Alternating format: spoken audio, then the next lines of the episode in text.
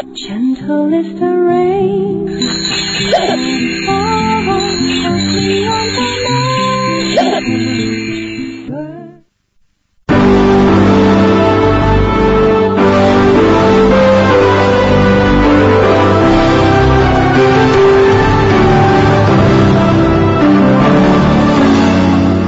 锵锵三人行，你们好，伟哥，这位认识吧？啊，我们本哎家人都姓小木。李小木啊，小木，这个你又来了啊！但是呢，说老实话，我有点怕你了。嗯 为什么？因为我闹不清你是好人还是坏人。是 有良心的中国人 有良心的中国人，而且还不是汉奸。你知道上次你上我们这个节目啊，嗯害得我们被骂的好苦啊。为什么这这也也不都是骂你的，嗯也有支持你的，就是你知道啊，这个争议特别大。嗯。所以我你让我也明白到一件事情，嗯。我们呐不是一个地方电视台，嗯。这个卫星电视啊，它覆盖多个国家和地区，对对。所以说现在讲这世界叫什么多元文化并存，嗯。啊。你是歌舞伎町，嗯。日本东京 是吧？歌舞伎町混大的，嗯。那么嗯。就会有一个问题，嗯。可能你干的有些事情啊，嗯。要是在咱们中国，你得给抓起来，嗯但是呢，在日本国的法律里，那它合法的啊，它是合法的。对其实卫星电视覆盖的这个多个地区啊，嗯有时候会出现这种现象。嗯就这个人，嗯要按照我们的观念，嗯对吧？嗯就铐起来你都不过分，对但是呢这人怎么能上电视呢？嗯嗯这个我，而且我想的很多呀。嗯这还关联到咱们很多中国观众啊，嗯对电视的一种理解。嗯就是过去好多年来，我们认为电视是个什么呀？嗯电视是个光荣榜。嗯你去就是说谁上电视，嗯。就意味着啊，你这个主持人嗯。窦文涛嗯。肯定是赞赏他，嗯。让大家向他学习，嗯。呃，标榜他。否则，他如果不是榜样，他如果不是雷锋，为什么要请他上电视呢？嗯。可是实际上啊嗯，他电视啊嗯。是个是个传媒，是个镜子。人人群当中左中右哈，不表示对你的肯定，也不表示对你的什么判断。嗯，但是呢，让大家了解，哪怕你是个反面教材，没关系，没关系，也也也可以上来了解嗯。而且呢，这个当然小木上次跟我们讲的这个眉飞色舞的歌舞伎町的种种 内幕啊，嗯。即便部分观众还爱听啊今天好像在讲那个人家洗底了。嗯。虚底了。人家过去说是歌舞伎町的导游嘛啊，人家现在刚才小木说在日本出了七本书呃，七本书，八个专啊，栏，我有八个专栏，包括《新闻周刊》的专栏写了两年多，都是色情专啊，栏。那不是不是，政治经济文化，你呃呃政治有人文，呃这些我都谈的，而且中中日文化的比较。这些有两年的专栏，三年的专栏，还有去年又增加了两个专栏，料理、服装，因为我学服装设计的嘛。哎，你不是原本是跳舞的，对后来又做这个前客呃，前客，笑得好。在我这个人物里面，还有他好的一面，还有良心的一面，还有真实的一面。我觉得什么地方表现出你良心的一面？我觉得我作为一个人吧，作为一个男人，对吧？你让我去装一个面具，去讲一些漂亮话，我讲不出来。嗯因为我工作的环境，为了生存，留学期期间工作的地方，好像那个地方被人家白眼看着，你就觉得出不了头，那也不对。在那个里面不一定全是坏人呀，也有好人，也可以出污泥而不染吧。啊但我不一定是这样啊，但是啊至少我从那里面看了这么多人物以后，接触那么多事情以后，我能表达一种就是。作为一个外国人在那里生存，可以怎么样去生存好，而且还不违法，而且还不被日本警察抓？那我觉得我这从这一点我是成功的。出来以后，我把我所看到的这十八年的日本，敌于十八年嘛，我在日本待了十八年了，哎对吧？这样我可以把它最底层的社会东西，日本都不敢讲的，我敢讲。是啊，而且写了七本书，还没有被日本的黑黑社会追杀，也写警察的黑暗的一面，日本警察黑暗的一面。但他拿了我没办法，他不能抓我。日本警察挺黑的。啊，也有黑的，有有绝对黑暗的一面叫恶德警察嘛，叫阿古多古 K 啥子？什么意思嗯，那个恶德，就是坏的道德的意思。哦，缺德警察啊，。缺德的警察啊一般日干什么事儿本叫做阿古多古警，嫖娼不给钱呃，不是，就是他泄露情报给这个店里面，说要你们这店要抓了啊，啊。你赶快逃，赶快关门啊。然后从妈妈手上拿金表啊。啊，拿劳力士嗯。啊，然后还拿现金，嗯。然后还陪他上床，都有。所以这种这种贿赂，但也有。啊哦，叫啊。恶德警察。恶德警察。看来这警察要恶德起来，各个国家这行为其实差不多，都是这 都是 有好人也有坏人。好，我给你介绍我们这伟哥呀，嗯也这个可以可以跟你一块儿盘门道。伟哥是对对对日本也很了解。对对对，就是在这个九九年以前啊，嗯。呃，差不多我跟日本做了十年的生意，嗯。哎、主要去这个哈马妈子啊。就呃滨松，滨松町。滨松，哎滨松。滨松是个工业中心，嗯我觉得它这个工业中心很有意思，它为什么形成工业中心从这个可以看日本民族一个特点，嗯。日本呢在二次世界大战时候的所有的人就去当兵，嗯。甚至把朝鲜人也拉去当兵，都是把台湾人也拉去参加日本军嗯。装，都叫皇军。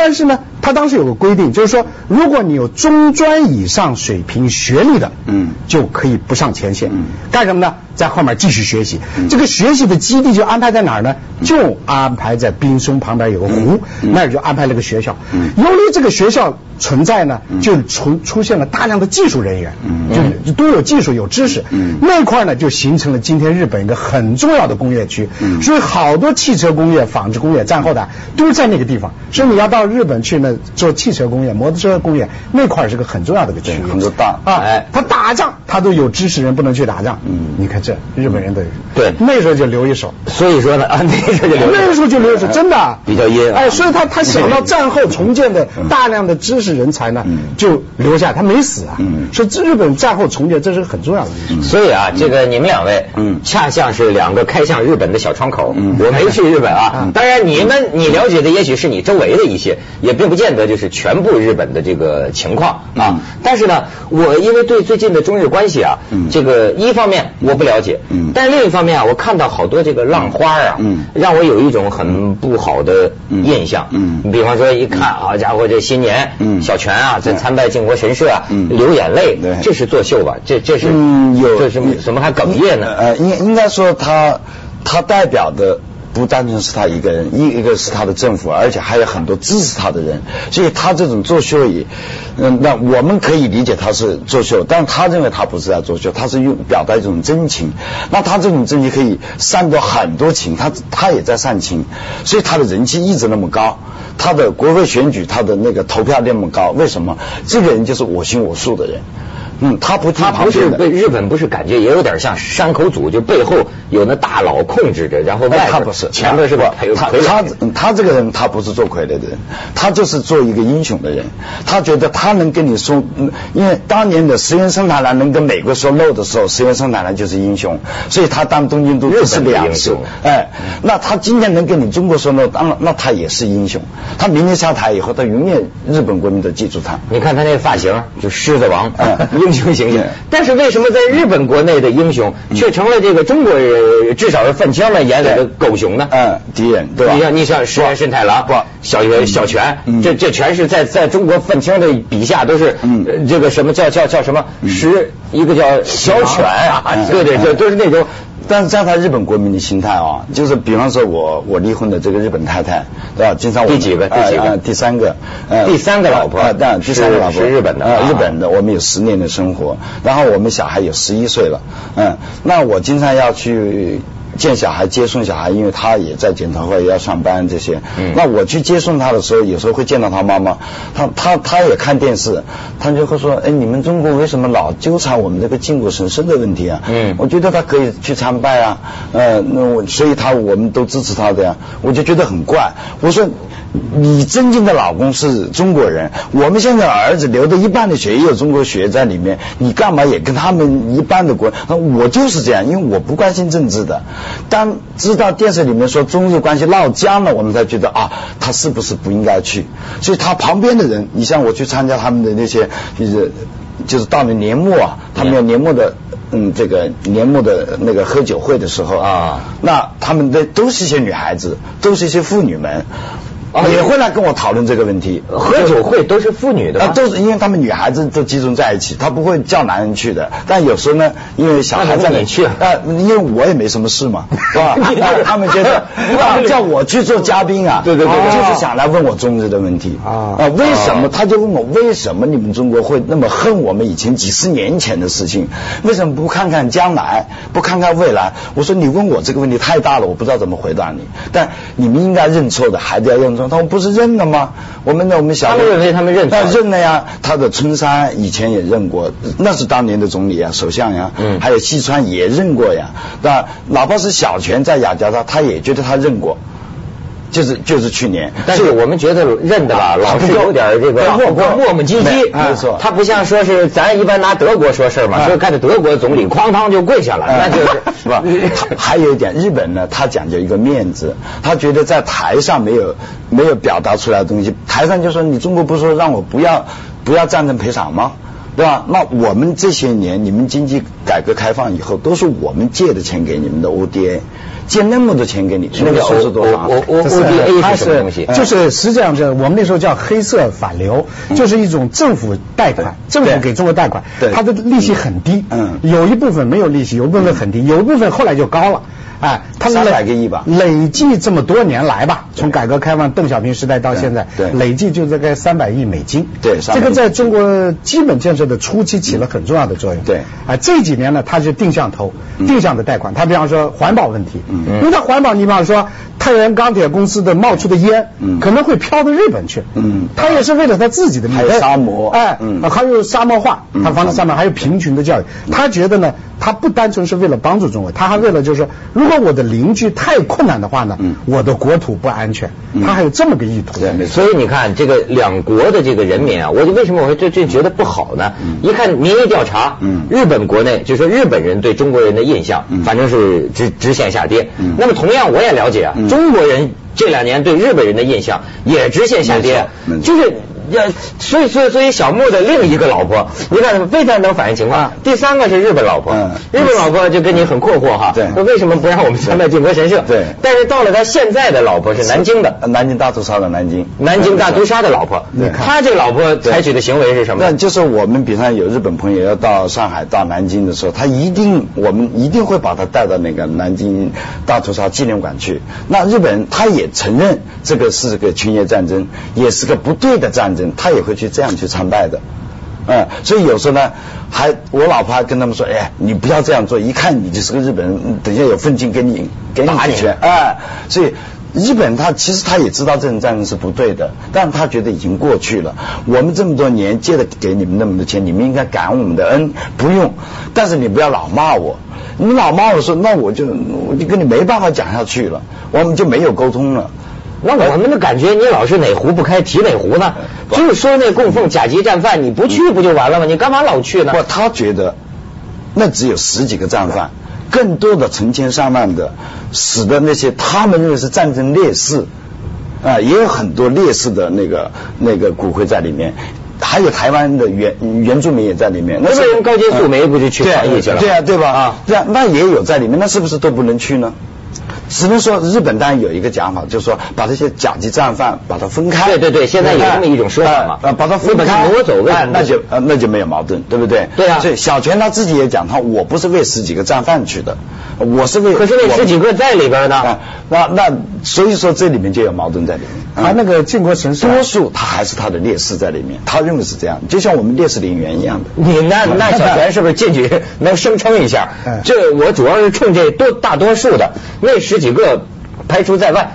它实际上那个靖国神社里面啊，大概有两百多万人对。的这个灵魂，对。啊牌位啊在那里面。那么这里面呢，还不仅是二次世界大战，嗯。还有就是明治维新那以后对。那个嗯时候死的人，他明治维新也有格格斗斗的啊，那些大将军们互相打仗，他有内战的时候啊内战死的人。内战死的人也埋在里面。但是呢，靖国神社呢成了一个标志性的建筑对，是个新坎儿了。现在你要去东京看这个靖国神社啊，嗯。我每次去看的时候，我都很紧张。嗯为什么紧张呢？就是在他那个门口的那个极右分子，嗯。你要不知道日本的极右分子在哪，你就到东京的靖国神社这个门门口看见，就可以看到我们二次世界大战时候那日本人戴的黄军帽，嗯。还有黑颜色的衣服，嗯。而且他那个标语呢看着就挺害怕，是黑底儿白字。对，啊，哦。一看就一种这个黑势力杀气腾腾的，对。然后就是包括抗议中国啦，抗议韩国，就抗议对他嗯。这个战争的这种、嗯。这种这种这种愤慨、嗯啊，这种就是老能在那看见游行。哎，所以啊，这个小木可以给我们讲讲他身边的日本人啊，到底是怎么想的啊？嗯咱们先去一下广告，嗯锵锵三人行，广告之后见。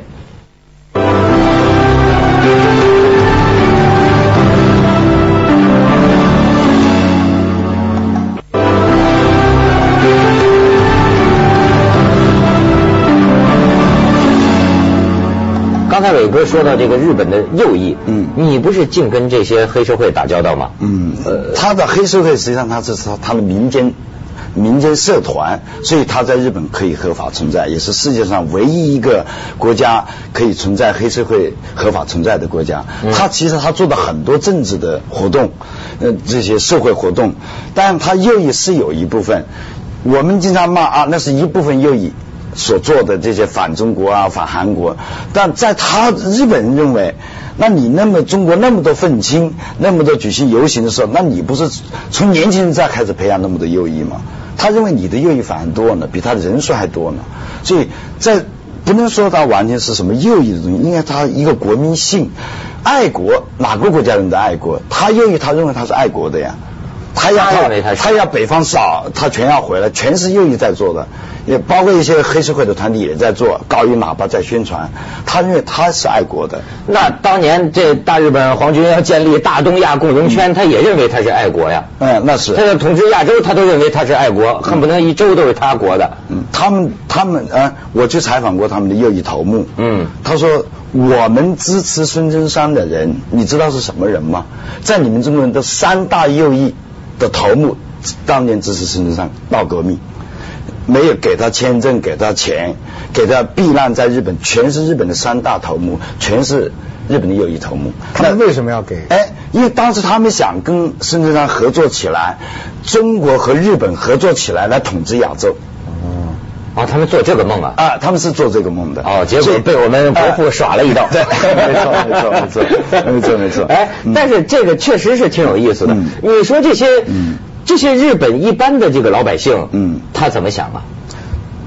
他们不太关心政治，他不像我们中国人比较去看国际形势啊，关心国际政治啊，关心国家大，他不关心，他觉得我们今天能作为世界第二经济大国，就是因为我们这么些年的领导人领导对了。我只要吃得好，用得好，每个人都可以海外旅游，有存款，到到老年能过幸福，年长寿。你看，他日本的女性、男男性都是世界上最长寿的人，他就觉得我们的人领导对了，所以他支持他的领导人。啊，你妈，我们的领导人掉眼泪，我们也应该跟着一起掉眼泪。他们他们就是这样认为的，很简单。嗯，当然，我们中国对于我们的爱国教育有一个方面的教育，那他们对他们战争历史这段教育也有一些隐瞒的地方，所以他们也不想去学，也不没学到。想学的人有时候他要专山打洞才能学到的一些东西，那一般的人他不管这些。但是你说的这些话会让我感觉到，嗯老百姓在哪儿可能都是差不多的，但是呢，嗯。好像还是有一只手，嗯。一只无形的手啊，嗯。他在他在隐瞒一些东西，或者在在在把一些东西给给给给盖住。对，那当然一定你比如说，它体现在这个教科书上，嗯。体现在一些事，对。他不可能说谁都是无辜的吧，总是有个人没错。在干些事情。没错，对。没错嗯，没错。所以这里面啊，嗯。我觉得日本的国民的想法是对的啊，包括中国国民想法也是对的。嗯中国国民想，你当年侵略了我，杀了我的人嗯，然后呢，你现在这段历史呢就不说了。老实说，现在日本人一说痛苦呢，他对二战的回忆的痛苦呢，并不是说是他侵略别的国家给别的国家人民造成痛苦，这个没有造成他很大的伤害。他最大的痛苦嗯就是说天皇去参加一些纪念活动，嗯二战纪念活动是什么呢嗯？大多数跟原子弹有关系嗯。为什么呢？因为原子弹杀了日本人了，杀了我日本人民，日本日本人民是永远不会忘的。但是我杀了别人的事，干嘛要记得？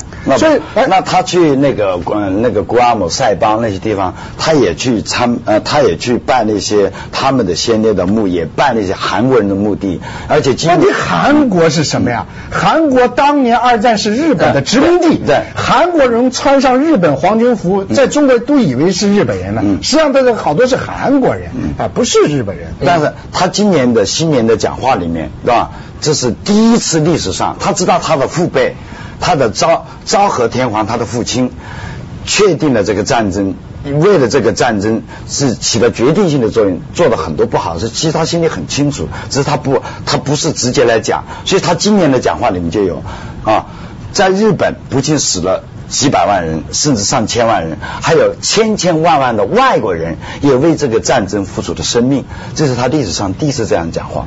但作为天皇，在一个国家，在他们那个国家，虽然没有决定性的作用，只是一个象征。但我认为，我个人认为，他的这个这个形象已经在开始完全的在改变，而且表达给全世界人听，我的父亲是错的。哦，你是这么解读，我也注意到好多报纸都注意这个新年啊，嗯。呃，天皇的这番讲话里边透露出的某种意思。咱们先去一下广告，嗯。锵锵三人行，广告之后见。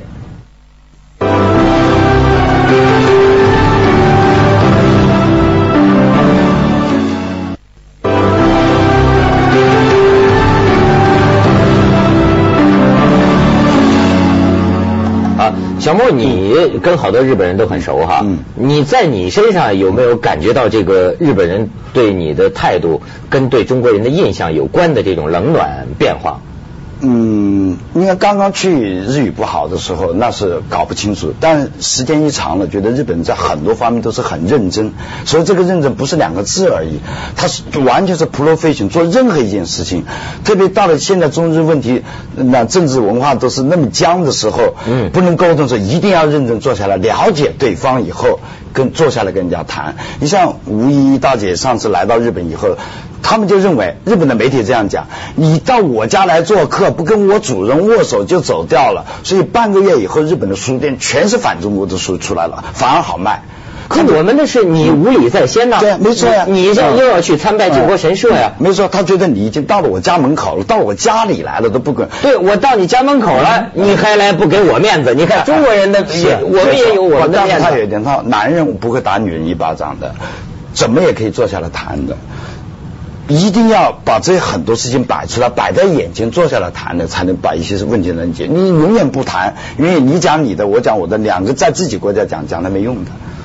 反正现在的感觉好像就是越来越僵了，我觉得越来越僵。我觉得这里面啊，政治家有很重要的责任对。就当年呢，就是毛泽东和尼克松见面的时候周恩来主持的会谈嗯，当时尼克松就给周恩来说了个话嗯，他说什么？我现在记得特别清楚嗯。他说我们作为政治家，我有义务到回去要教育美国人民重新认识中国，因为他过去的那个教育呢，中国就是个魔鬼啊，共产主义是魔鬼啊，他是这么教育的。但是他跟这个周恩来和毛泽东见面以后，而且当时他战略的需要，因为遏制苏联嘛，他需要跟中国建立关系，那么就要尽快的扭转国民的心态。你说咱们不了解日本人，你觉得日本人了解中国人吗？他们也